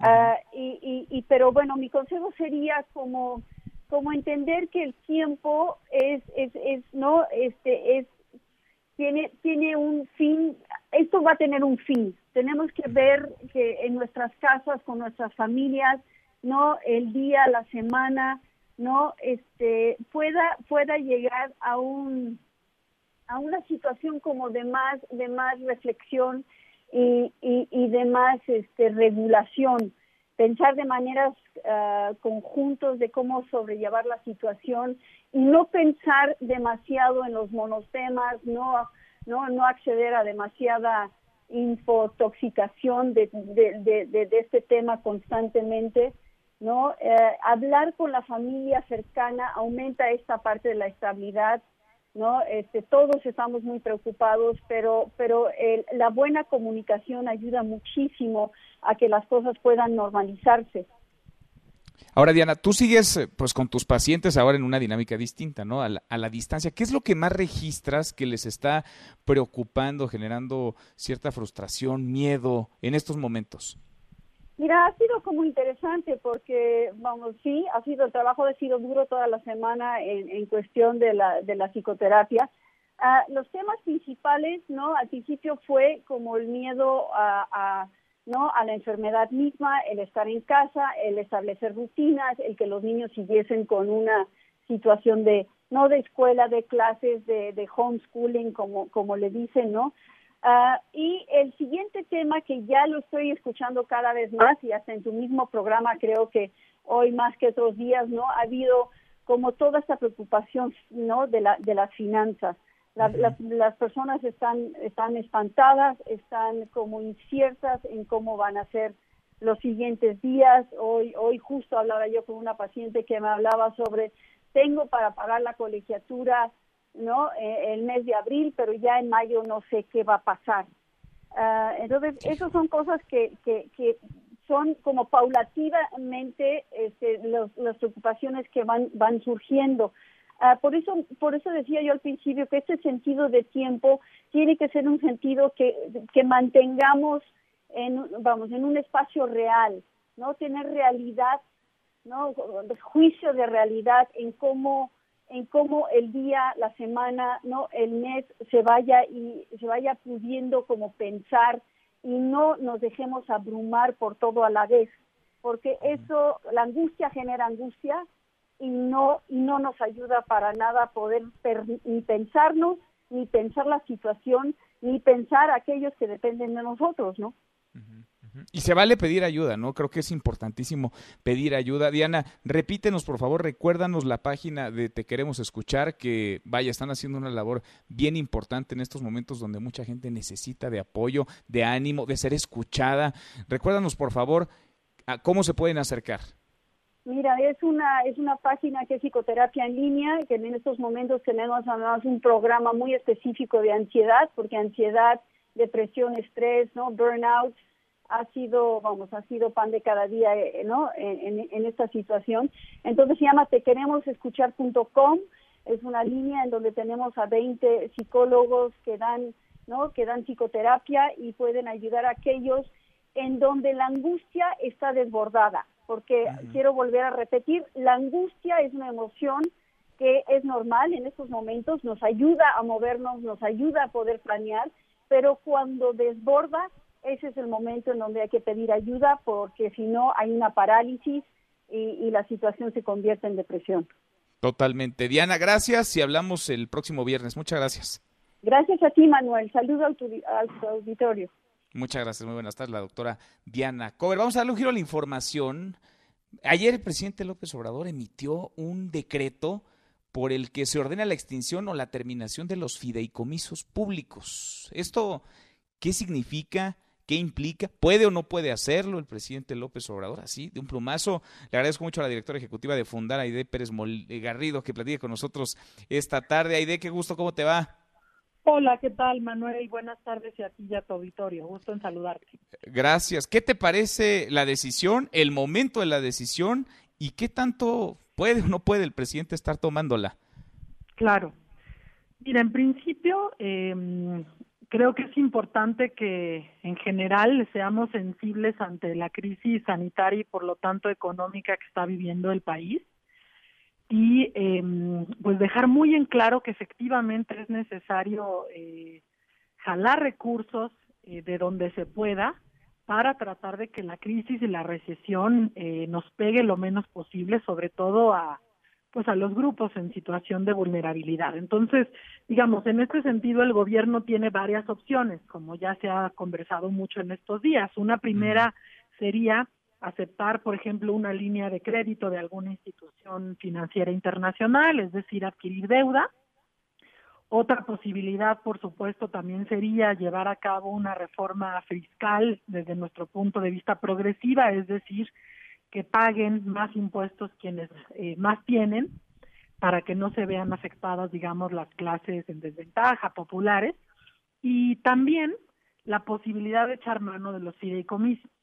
Efectivamente hay eh, recursos ociosos en muchos de estos fideicomisos y en general no vemos mal que sean utilizados para esta emergencia. Ahora, es un asunto muy técnico, pero voy a tratar de, explicarlo para tu auditorio con, sencillez. Hay por lo menos dos tipos de fideicomisos. Aquellos fideicomisos eh, entidad paraestatal eh, y aquellos que no lo son, es decir, unos con estructura y otros sin estructura. Aquí lo que dice el decreto es mandata la extinción de los fideicomisos públicos sin estructura orgánica y demás cuestiones.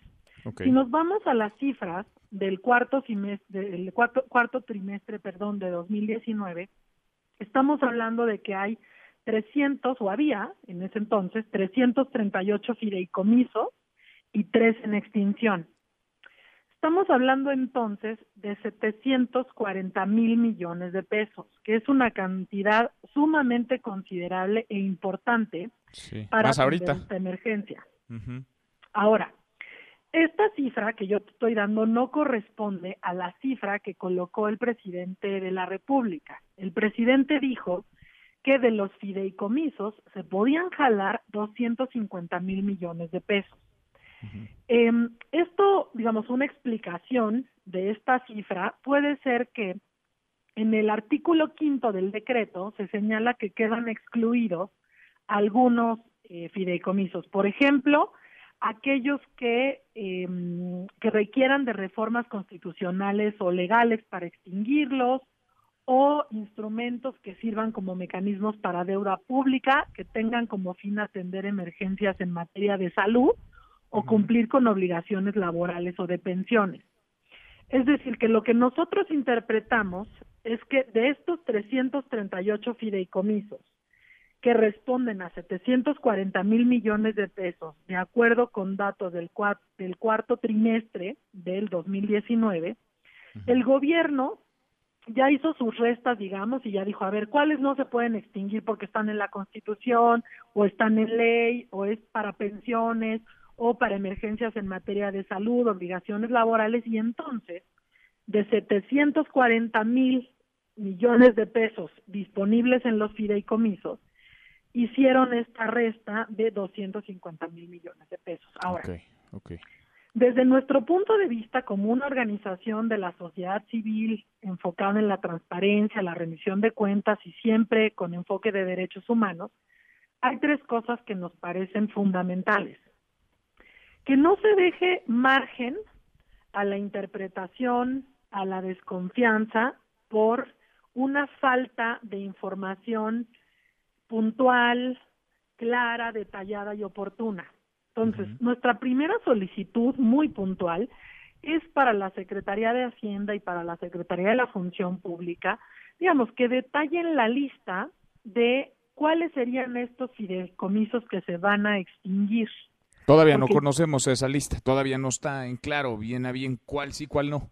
No tenemos una lista que diga cómo se llama el fideicomiso, cuánto tiene disponible en términos de, de monto y el motivo por el cual se va a extinguir o no, ¿no? Que nos dijeran, a ver, estos son los que se van a extinguir porque no están en ley, no están en la Constitución, no son para atender emergencias, pensiones, obligaciones laborales. Y esto sí, porque cumplen con los, con los requisitos planteados por el decreto. Sería muy importante no dejar esto abierto a interpretaciones y que nos dieran la lista como tal, junto con digamos, la argumentación que se ajuste al decreto.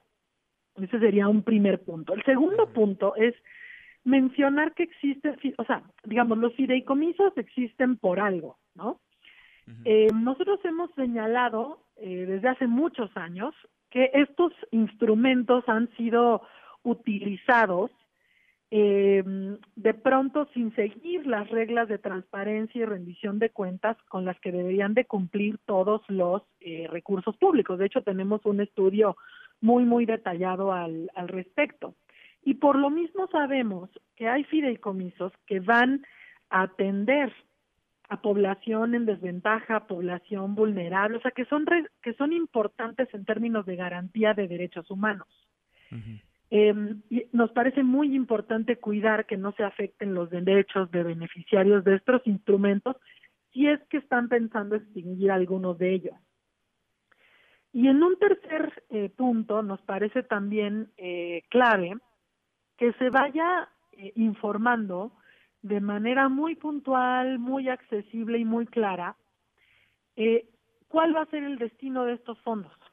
Digamos, es una obviedad saber que se van a ocupar para hacer frente a la crisis sanitaria y por lo tanto quién, económica. ¿Quién los va a ocupar, no? ¿Cuál mecanismo de transparencia tendrán? ¿De qué manera se va a gastar? ¿En qué? ¿No? O sea, eh, eh, sí es importante, no nada más aquí está esta bolsa y úsela discrecionalmente como quieran para hacer frente a la emergencia, con algo tan urgente, sí, pero tan vago como eso.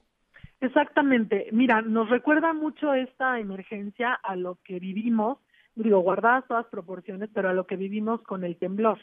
Sí. Porque también había la necesidad, digamos, de destinar recursos que ya iban dirigidos para cierta o para ciertas cuestiones, no redireccionarlos y atender la emergencia también provocada por el temblor.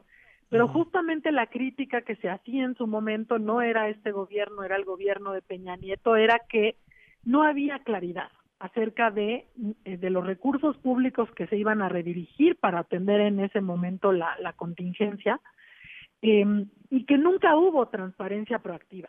La verdad es que ahora las herramientas tecnológicas nos, nos son de mucha utilidad, entonces creo que una buena práctica que podría eh, llevar a implementar el gobierno federal, federal es hacer, digamos, un, un micrositio de transparencia proactiva, en donde de manera accesible para la ciudadanía nos explique eh, de dónde vienen estos recursos, cuáles son los fideicomisos que se extinguen, por qué motivos, a dónde se van a dirigir y cada cuándo se va a ir actualizando la información. Porque otro de los temas es que, eh, de acuerdo con el decreto, eh, digamos, estos recursos, una vez que se extingan, van a ir a la Bolsa General de la Tesorería y francamente nos parecería este, muy desafortunado que, se, que, fueran a la bolsa generalizada, digamos, de recursos del gobierno y que no tuviéramos claridad exactamente qué se hizo con el dinero de los fideicomisos. Sí, el, el, destino, ¿no? Sí, pues, porque al final, si no, pues al rato alguien le mete mano, lo gasta para una cosa que no es realmente para el espíritu de lo que se tomó como decisión. Y, y vaya, ganamos todos. Entre más transparencia, ganamos todos, empezando por el gobierno. Ojalá, Aide, ojalá que lo entiendan, que lo entiendan así. Gracias por ahora sí que explicarnos con peras y manzanas este tema que es enredado, pero que tiene un impacto importante y que de pronto se queda como arriba nada más y no terminamos de aterrizar. Creo que ha sido muy puntual y muy clara esta, esta explicación que nos has dado. Te agradezco estos minutos. No, muchas gracias a ti, Manuel. Y por si hubiera personas de tu, de tu auditorio interesadas en conocer un poquito más sobre fideicomiso, pues los invitamos a descargar nuestro estudio. La página es www.fundar.org.mx. Anotado. Gracias, Aide. A ti, hasta luego. Buenas tardes. Muy buenas tardes, Aide Pérez Garrido, la directora ejecutiva de Fundar. Cuarto para la hora. Pausa y volvemos con un resumen de lo más importante del día. Esta mesa, la mesa para todos. No te levantes. Podrías perder tu lugar en la mesa para todos. Con Manuel López San Martín. Regresamos. Conviértete en héroe durante la contingencia. Quédate en casa. Lávate las manos, limpia y desinfecta tus alimentos. MBS Noticias. Contigo en casa. En Mesa para Todos, la información hace la diferencia. Con Manuel López San Martín. Seguimos, volvemos a esta mesa, la mesa para todos. Cuarto para la hora, vamos con un resumen de lo más importante del día. Resumen. Bueno, el presidente López Obrador aseguró que en su reunión ayer con empresarios acordaron trabajar juntos. Escucha lo que dijo en la mañanera. Pero fue muy buena reunión, eso sí les puedo decir, con los representantes del sector empresarial. Muy buena reunión. Y acordamos trabajar juntos. Ellos me hicieron una propuesta, escucharon también mi planteamiento, les expliqué acerca de el modelo que vamos a poner en práctica no eh, más de lo mismo que se hacía antes y fue una reunión, les diría, amistosa, fraterna, respetuosa, de colaboración. Bueno, pues ojalá, ojalá que haya más allá de fraternidad y amistad. Resultados pronto. El domingo el presidente López Obrador va a presentar un plan sí para la emergencia sanitaria, sí también para el bienestar, pero sobre todo para hacer frente a la crisis económica. Ojalá, ojalá que esté a la altura de lo que se necesita y de lo que urge nuestro país, porque siguen los pronósticos negativos para la economía mexicana. La Comisión Económica para América Latina y el Caribe, la CEPAL, prevé una contracción de hasta el 6% en el Producto Interno Bruto por el COVID-19. Y el dólar por las nubes sigue subiendo. En estos momentos se cotiza en 25 pesos con 38 centavos.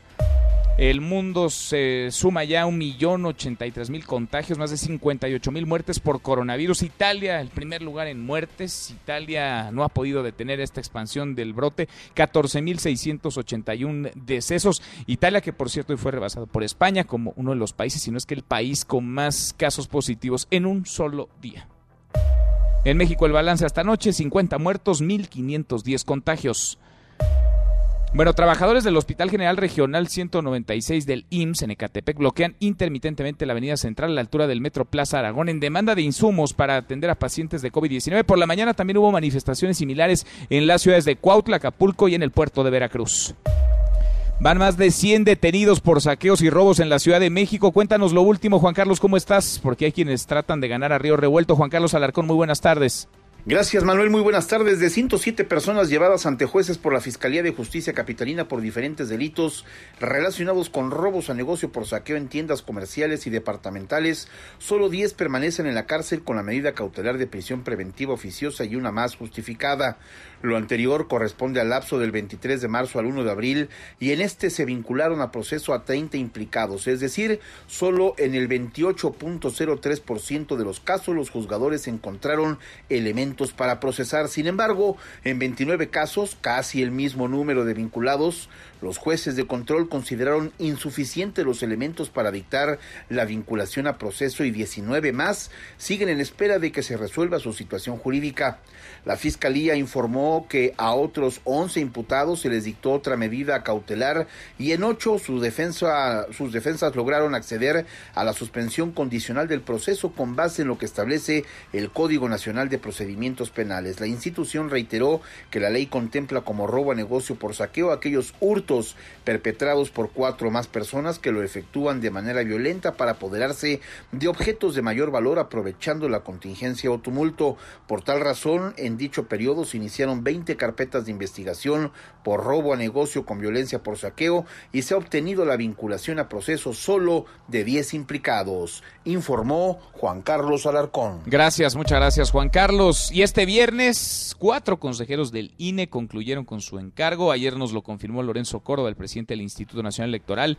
El INE, el Consejo General, va a estar operando con siete integrantes hasta que la Cámara de Diputados, que tiene suspendidos sus trabajos, nombre a los nuevos ocupantes de esas vacantes. Hasta aquí el resumen con lo más importante del día. Pausa y volvemos. Hay más en esta mesa, la mesa para todos. Información para el nuevo milenio. Mesa para todos con Manuel López San Martín. Regresamos.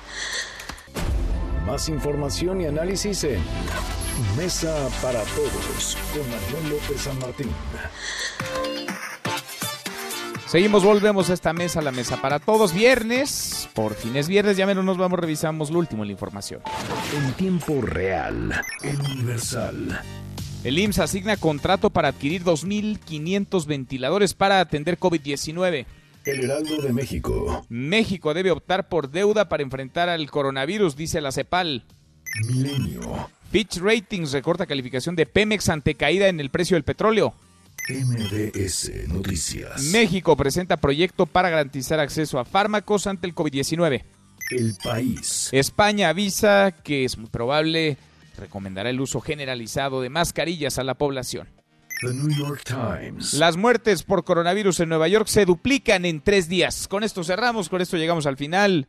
Gracias, muchas gracias por habernos acompañado a lo largo de estas dos horas, a lo largo de estas semanas. Son semanas complicadas. Quédense en casa.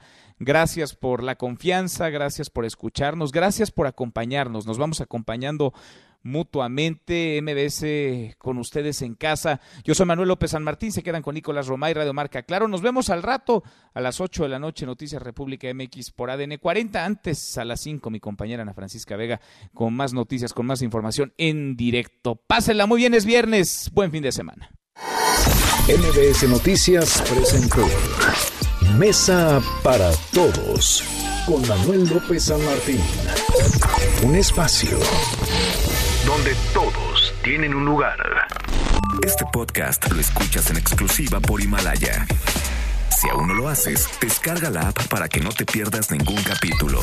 Himalaya.com